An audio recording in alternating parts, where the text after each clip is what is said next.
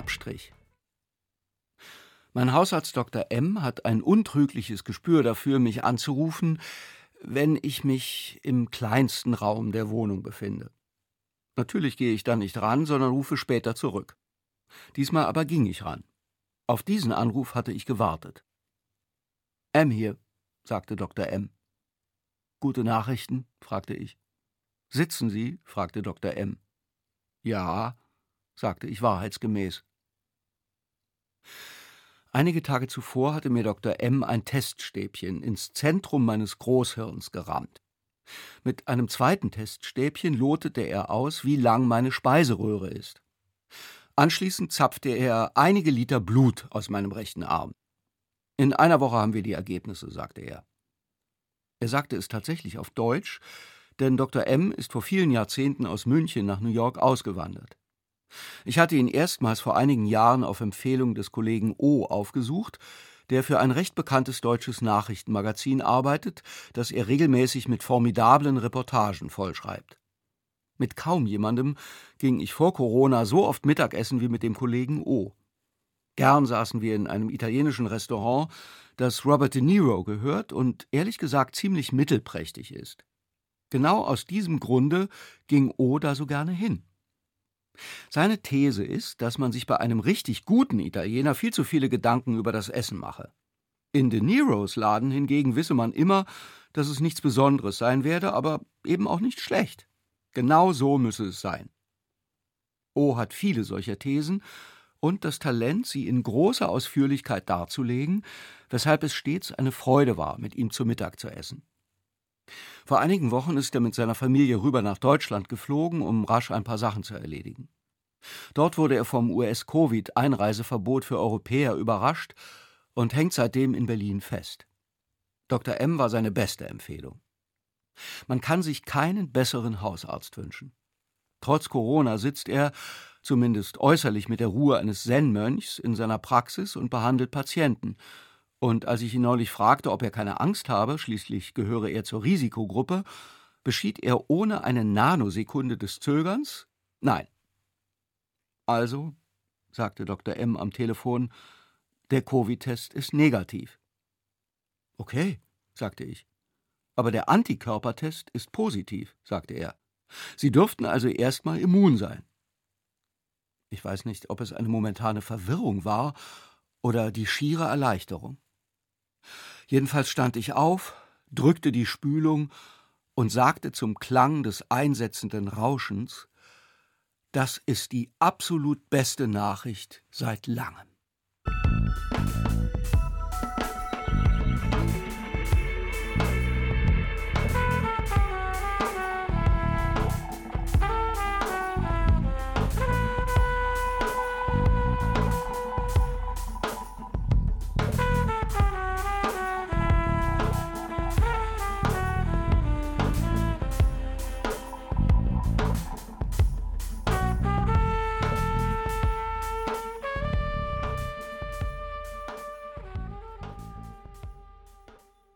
Bücher. Wenn ich durch Buchläden streife, was neben zu langen Spaziergängen, Besuchen von Schrottbars und dem Verfassen von Westerngedichten zu meinen Lieblingsbeschäftigungen zählt, zieht es meinen Blick bisweilen hin zu einem Buch, von dem ich noch nie gehört habe, und mein Gefühl sagt, lies das. Ich vertraue diesem Gefühl unbedingt, und ich liege nicht oft, aber doch manchmal richtig.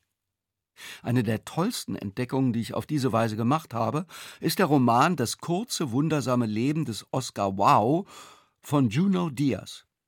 Das Buch ist so wunderbar, dass ich ab der Hälfte anfing, es langsam und dann immer langsamer zu lesen, damit es nie zu Ende geht. Meine Freundin B. aus Hamburg zettelt gerade eine Revolution an, weil sie sich von Stadt und Staat alleingelassen fühlt mit Kinderbetreuung, Homeschooling und Homeoffice, und ich bin sicher, da sie eine ebenso energische wie kluge Person ist, dass ihre Initiative bald zum Umsturz der Verhältnisse führt und die Frauen die Macht übernehmen. Ich glaube das wirklich, aber hier meldet sich mein schlechtes Gewissen. Während für viele Eltern die Corona-Tage dauernden Stress und nicht selten Überforderung bedeuten, hatte ich noch nie so viel Zeit, nochmal grundlegend über alles nachzudenken. Für mich sind es Wochen der Einkehr.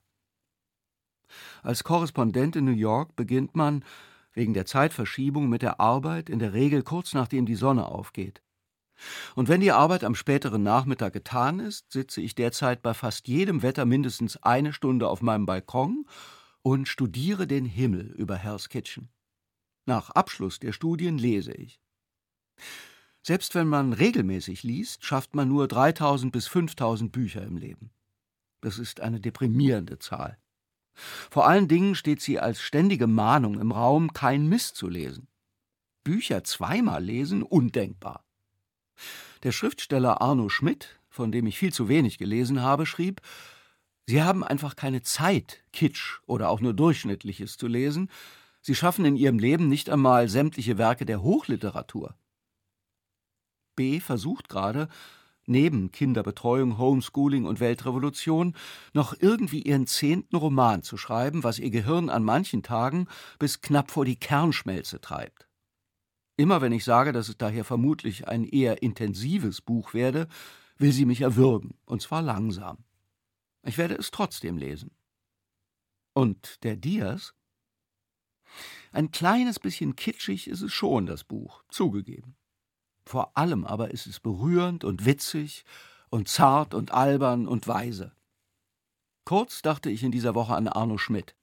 Dann las ich die wundersame Geschichte des Oscar Wow zum zweiten Mal.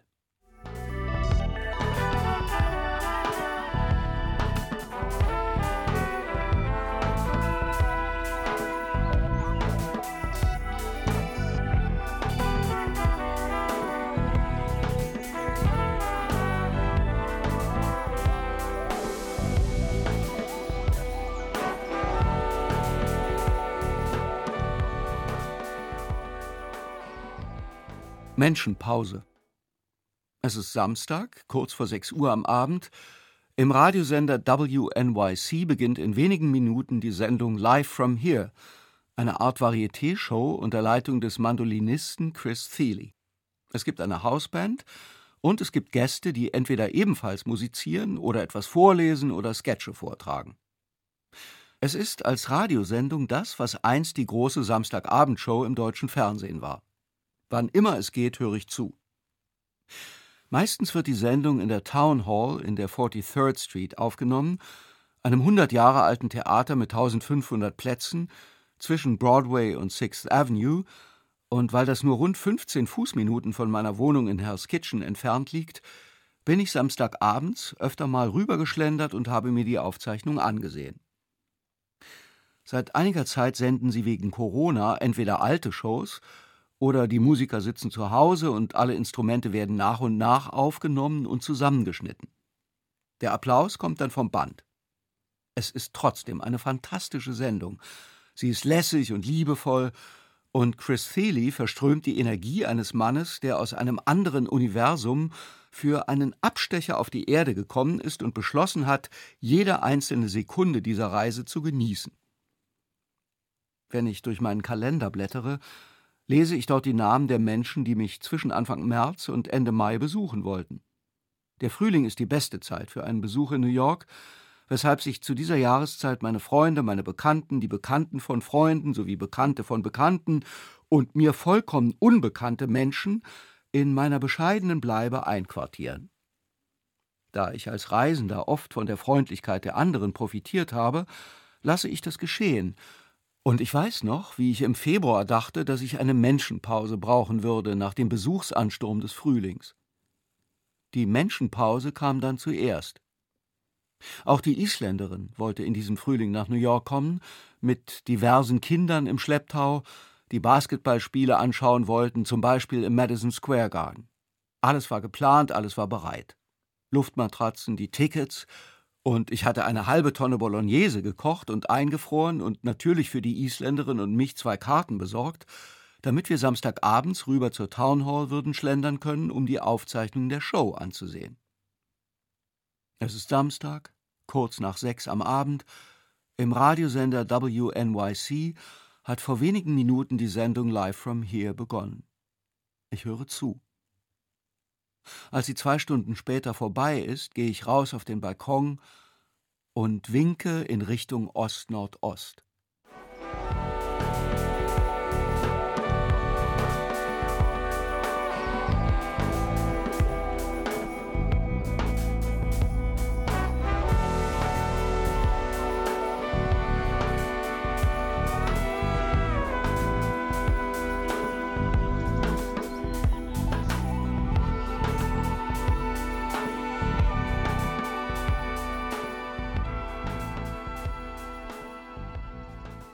Superhelden.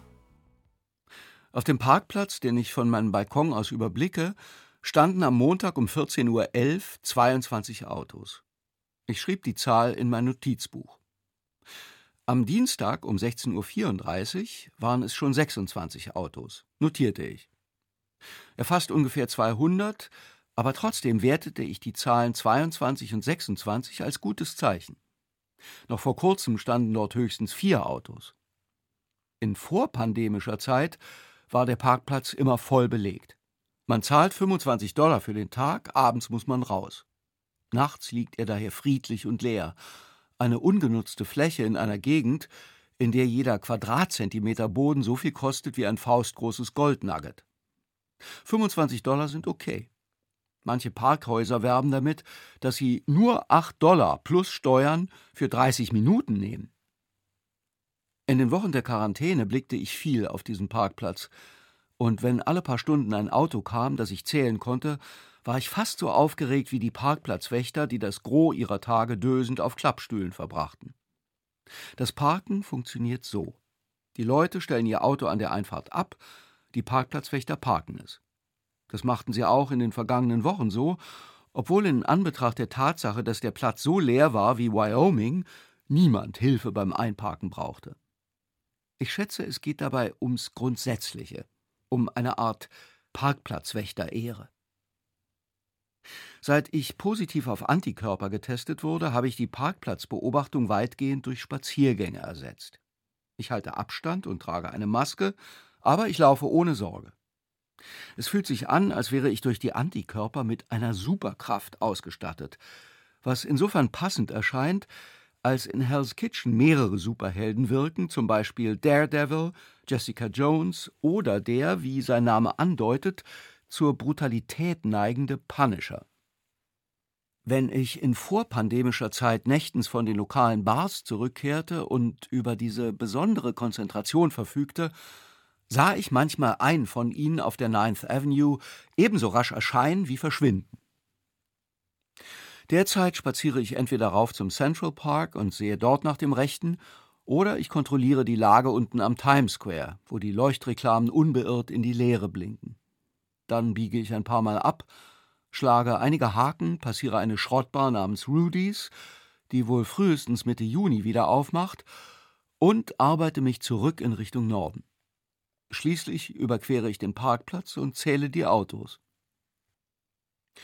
Nachdem ich ihn am Mittwoch um 16.56 Uhr durchmessen hatte, hörte ich eine Stimme in meinem Kopf, die raunte Da geht er, festen Schrittes seiner Haustür entgegenstrebend, Hell's Kitchens neuer Superheld, der, wie sein Name andeutet, zur Pedanterie neigende Numerator.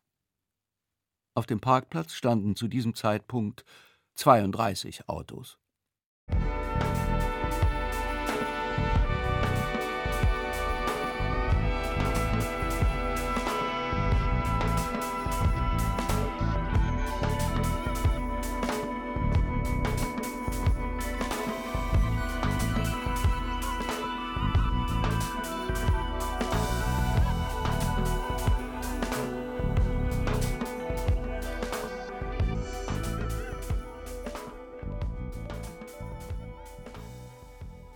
Numerator. Nun gibt es also diesen neuen Superhelden, der in Hell's Kitchen für Ordnung sorgt. Schon lange passen Daredevil, Jessica Jones und der Punisher auf die Bewohner des Viertels auf. Kürzlich hat sich der Numerator ungefragt zu diesem Trio gesellt, und ich trete ihm hoffentlich nicht zu nahe, wenn ich verrate, dass es sich beim Numerator um einen mittelalten, etwas zu wohlgenährten Mann handelt, der wie so viele der führenden Superhelden zur Tarnung als Journalist arbeitet. Seine Superkraft, wenn man sie so nennen möchte, besteht darin, dass er gerne zählt. Der Numerator patrouilliert in der Regel zwischen dem Times Square, der südlich seiner für einen Superhelden arg bescheidenen Residenz liegt, und dem Central Park, wo er, wenn er sich eine Pause vom Superheldentum erlaubt, oft links hinter der Bow Bridge auf einer Bank sitzt und eine selbstgedrehte raucht.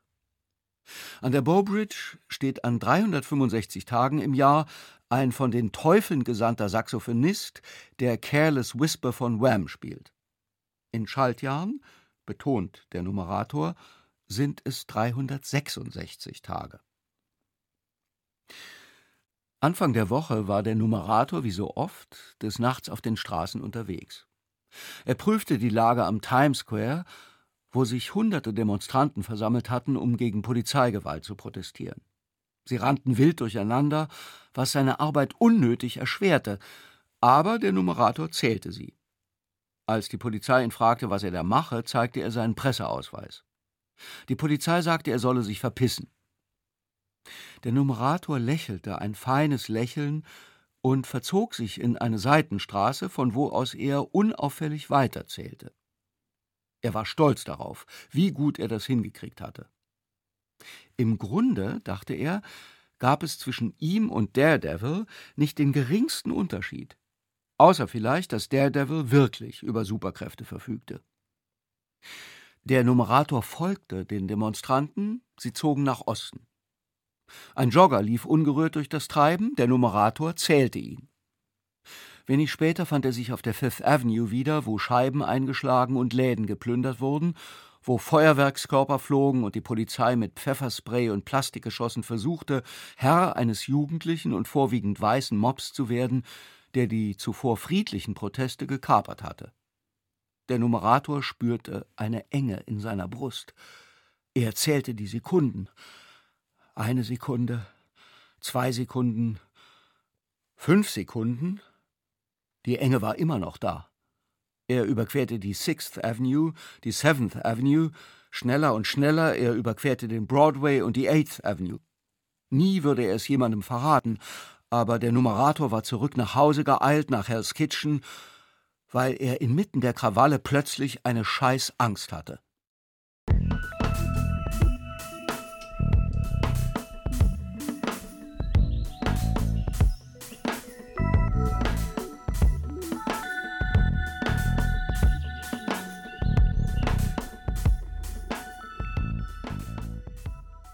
Revolution.